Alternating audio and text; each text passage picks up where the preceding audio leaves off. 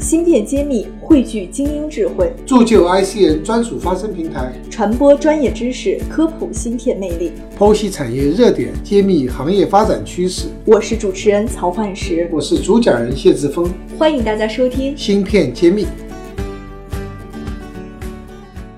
欢迎大家关注芯片揭秘，我是主持人幻石。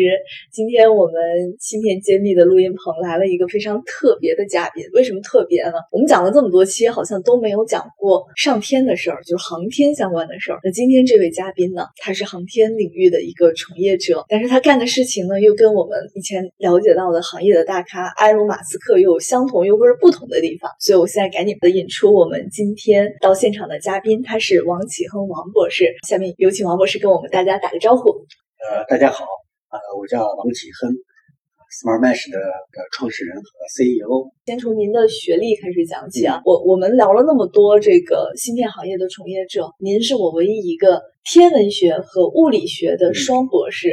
我觉得这个混合起来特别有意思。为什么这两个专业呢？首先是这样啊，这儿可能稍微有一点小小的误解。就是我不是天文学和物理学的双博士，嗯，而是说我在美国留学的时候呢，这个西北大学 Northwestern University，它正好那个系呢叫做天文学和物理学，所以因为天文和物理呢是结合是非常紧密的，因为物理呢实际上是涵盖非常广的自然科学，如果不研究天体的话，实际上是没有办法去得出我们的物理的规律来。实际上，实际上我是在北大硕士毕业之后，那我就去在美国留学，当时的选择里面呢。很有意思，这个西北大学呢是天文学、物理学，但我不是因为这个名称啊，我是因为当时呢很喜欢 NBA 的乔丹，哦，啊，所以我当时就选择了这个芝加哥的过去了。那您去美国进修之后，后来选择了什么方向的行业去从事呢？刚到这个美国的时候，我是 Northwestern 读天文和物理，但是我呢其实更愿意跟人去打交道，所以呢，因为因为我在北大的时候呢，其实我是世家歌手。为自己在做乐队，所以我特别喜欢和人去打交道。这个人呢，那就涉及到网络，网络呢就是计算机。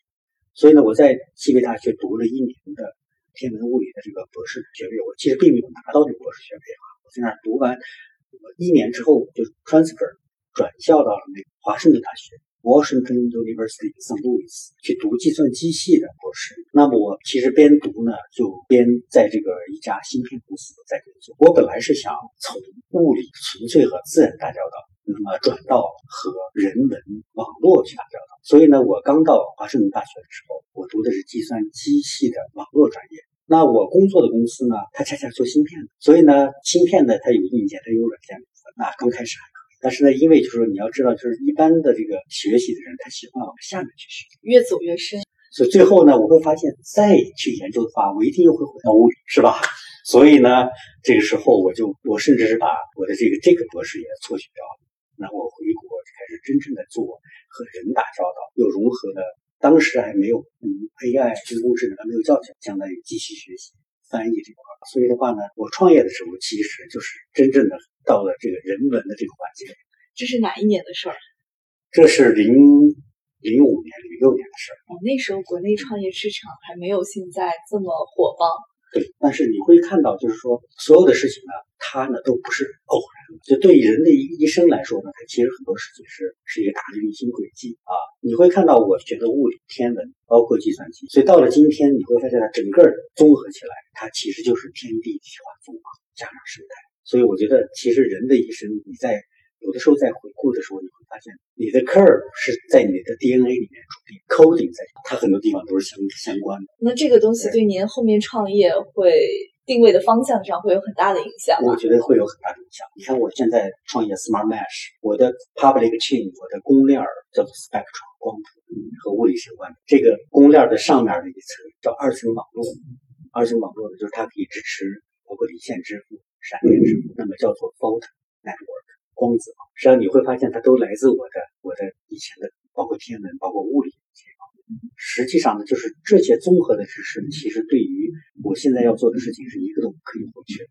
嗯，那您现在做的这个事情，它是解决一个什么样的问题呢？嗯，就这个问题其实蛮有意思的。就是我现在在做的一件事情呢，可能刚对这个个听说过这样的事情的人来说，那觉得是真是有点天马行空。因为我们在做一件什么样的事情？是说我们的互联网发展到现在，经过了将近六十年，但是呢，我们人类呢还有一半人其实没有连接起来，还没有入网，没有没有没有互联网。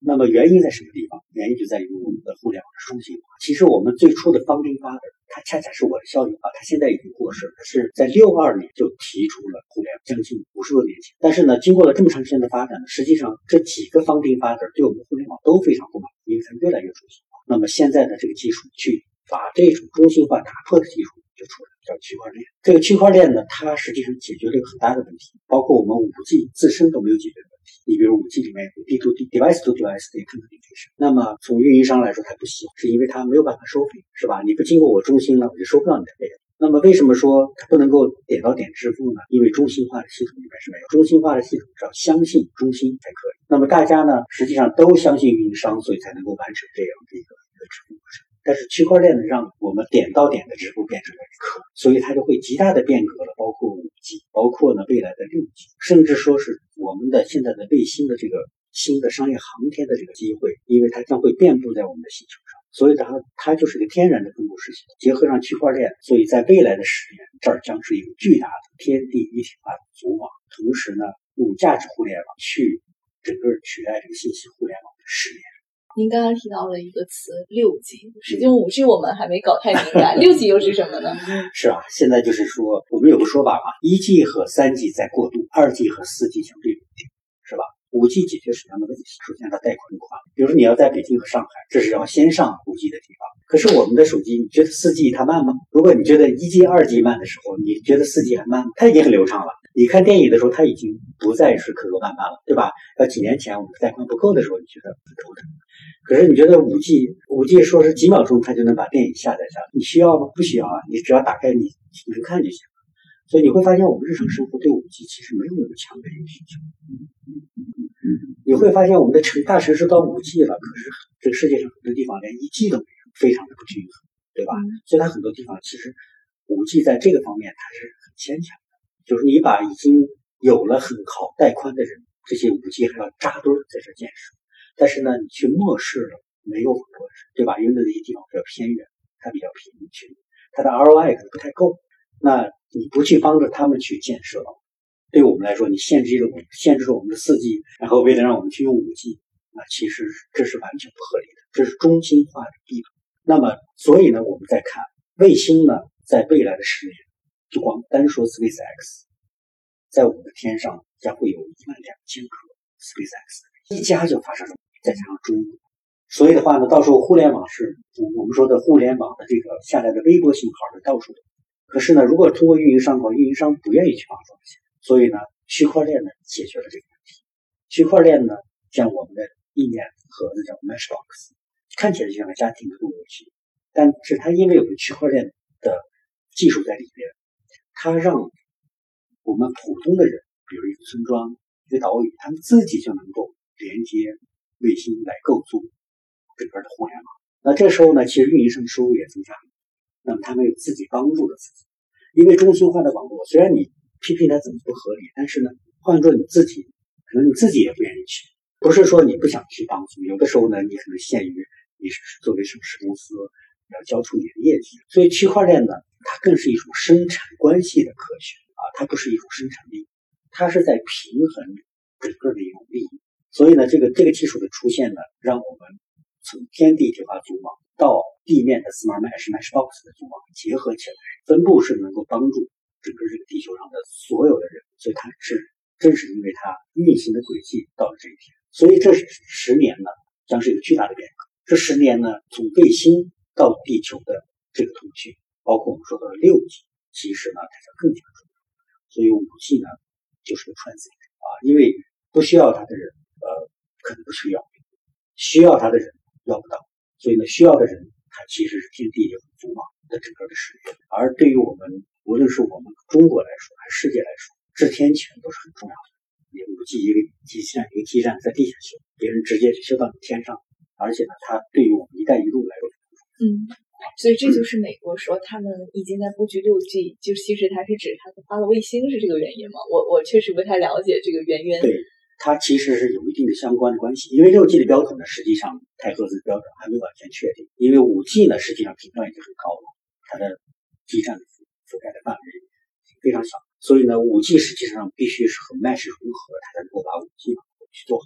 六 G 呢，就像我们说的，我们现在用的是微波这个标准，六 G 的标准呢还在一个制定的过程。但是呢，卫星在六 G 中扮演着非常重要的角色啊，它的频段更高，但是呢，它用接收器接收了之后，它都是 line of sight，它不可能有穿透啊，包括其实在云云层啊、雨水啊都会造成一定的衰减。所以它到了地面之后呢，一定通过。这个 transceiver 收发器再和 mesh box 结合起来，再对它进行分发。所以呢，未来的六 G 呢，一定是和 mesh 网络和卫星把它结合起来。所以呢，它是有巨大的一个实用价值。不是说五 G 没有用，而是说未来的四 G、五 G、六 G 是融合在一起，和 mesh 卫星结合在一起。它是一个非常立体，它这立体到甚至不不只是一个说从科技的角度，它从金融的角度，从甚至从制币权的角度。然后呢，综合的去理解它，因为我们的现在的发展马上就进入到一个，就是一个 crypto 的数字的世界。中国的数字大币在发行，那边的 Facebook 和 Libra，那么谁将会在这个市场上拥有更多的用户？因为数字货币它就是它的流通量变得是很重要的，多少人在使用？当天地化组网可以把人类连接的时候，如果它连接方式直接是区块链化。那这个时候，token 变得很重要，所以我们会看到，它不仅仅是一个值钱钱通讯，它甚至涉及到金融、货币产生啊，这个感觉和我们以前的这种竞争的模式又换了一种新的套路和玩法。对，对我看到您创立的这个 Smart Mesh 好像也在用区块链技术再去解决刚刚说的这个组网的问题，是吗？是的，因为呢，这个组网呢，它其实面临到一个就是这些节点之间呢。如果它组成 mesh 网络，你必须有商业模式。没有人呢，他会把一个节点贡献出来，所以说我无私的贡献出来，因为这符合这个商业的一个利益。所以呢，贡献出节点的人呢，他就会得到回报。那这个回报呢，你想，你说给了我一兆的流量，那那我的手机显示是零点九五的，那这时候就会有问题。但是呢，当你和这个 neighborhood 然后组成 mesh 网络的时候，这时候就纠纷就很大了。所以，因为你没有中心化的东西可以去信任，所以这时候区块链扮演非常重要的角色。区块链会让你觉得它一定是公平，因为它的数据是不可篡改，它也是透明。所以这就让 Mesh 的组网呢就变成。所以呢，我们的这个公链啊，呃，和我们的二层网络，一个叫光谱，一个叫光子，它们结合起来呢，就能够去帮助 Mesh 网络完成很公平的节点。这样的话呢，地面的 Mesh 网络可以做起来。那么，不仅可以做出这个地面的 Mesh 网络。那么在这个之上呢，其实它会会有一个巨大的生态啊，所以它可以支撑一个一个以前没有过的分布式的生态系统。好像这个盒子里边也会用到好多芯片。对，盒子里面肯定会包括，因为它里面算力，所以就会 CPU 啊。另外呢，它还需要 switch，所以它就是它的网络芯片都会都会用到啊。我在美国的时候就是在做 switch fabric，现在想想，当时都已经十多年前了。实际上，就是说，你你会发现技术的储备往往是体现了很多很多年。那时候的分布式计算现在叫云，是吧？但是呢，真正的分布式是今天才到的。以前我们说的分布式，大部分是在机中心化的机房里去做分布式，不是真正的分布式。只有区块链这个技术，让我们把分布式走出了机房，因为机房是统一计费的，所以你再分布都可以，能提高性能，每张子集都很好。啊，所以我们为我们过去的呢，IT 架构呢，经历了四代都在机房，那么只有现在这这个第五代是我定义啊，叫 HyperMesh 超分合，它已经把整个的架构打碎到所有的，它可以在家庭里面、组织里面、企业里，所以包括未来的天地体化组网，包括我们整个未来全球用时都可以用 HyperMesh 来 cover 这个架构，所以在未来的十年就会是一个巨变的十年，很多的 emerging countries 就是那种新兴的国家。他们会因为价值互联网得到一个大跳式的发生，所以呢，现在呢已经不是创业，而是一种使命去完成它，因为它是一种顺应了整个时代规律发展的一个整个的生态的基础，这是挺有意思的。我们现在的航天呢还不够的商业化，其实相比比如 SpaceX 最初的，你看特斯拉 SpaceX 的这个创始人也很难，所以呢，就是往往呢一些人呢他会超前的能看到，就是 invision 一些东西。这就是一些呃一些创业家或者是这种我们叫的为人使命也好等等的，他是能够去很具象看到，啊，最后再坚持下来，它其实真的就会改变了很多东西。今天我们讲了一个以前我们很少涉足的话题，非常感谢。我是 Smart Mesh 王启亨，我在芯片揭秘在这里。感谢大家收听本期栏目。为了揭秘芯片产业真实现状，我们默默坚持对话全国芯片行业各领域专家，只为把最原汁原味的产业人的心声传播给大家。如果你也有同样的一个芯片情怀，可以分享、点赞、支持一下我们吗？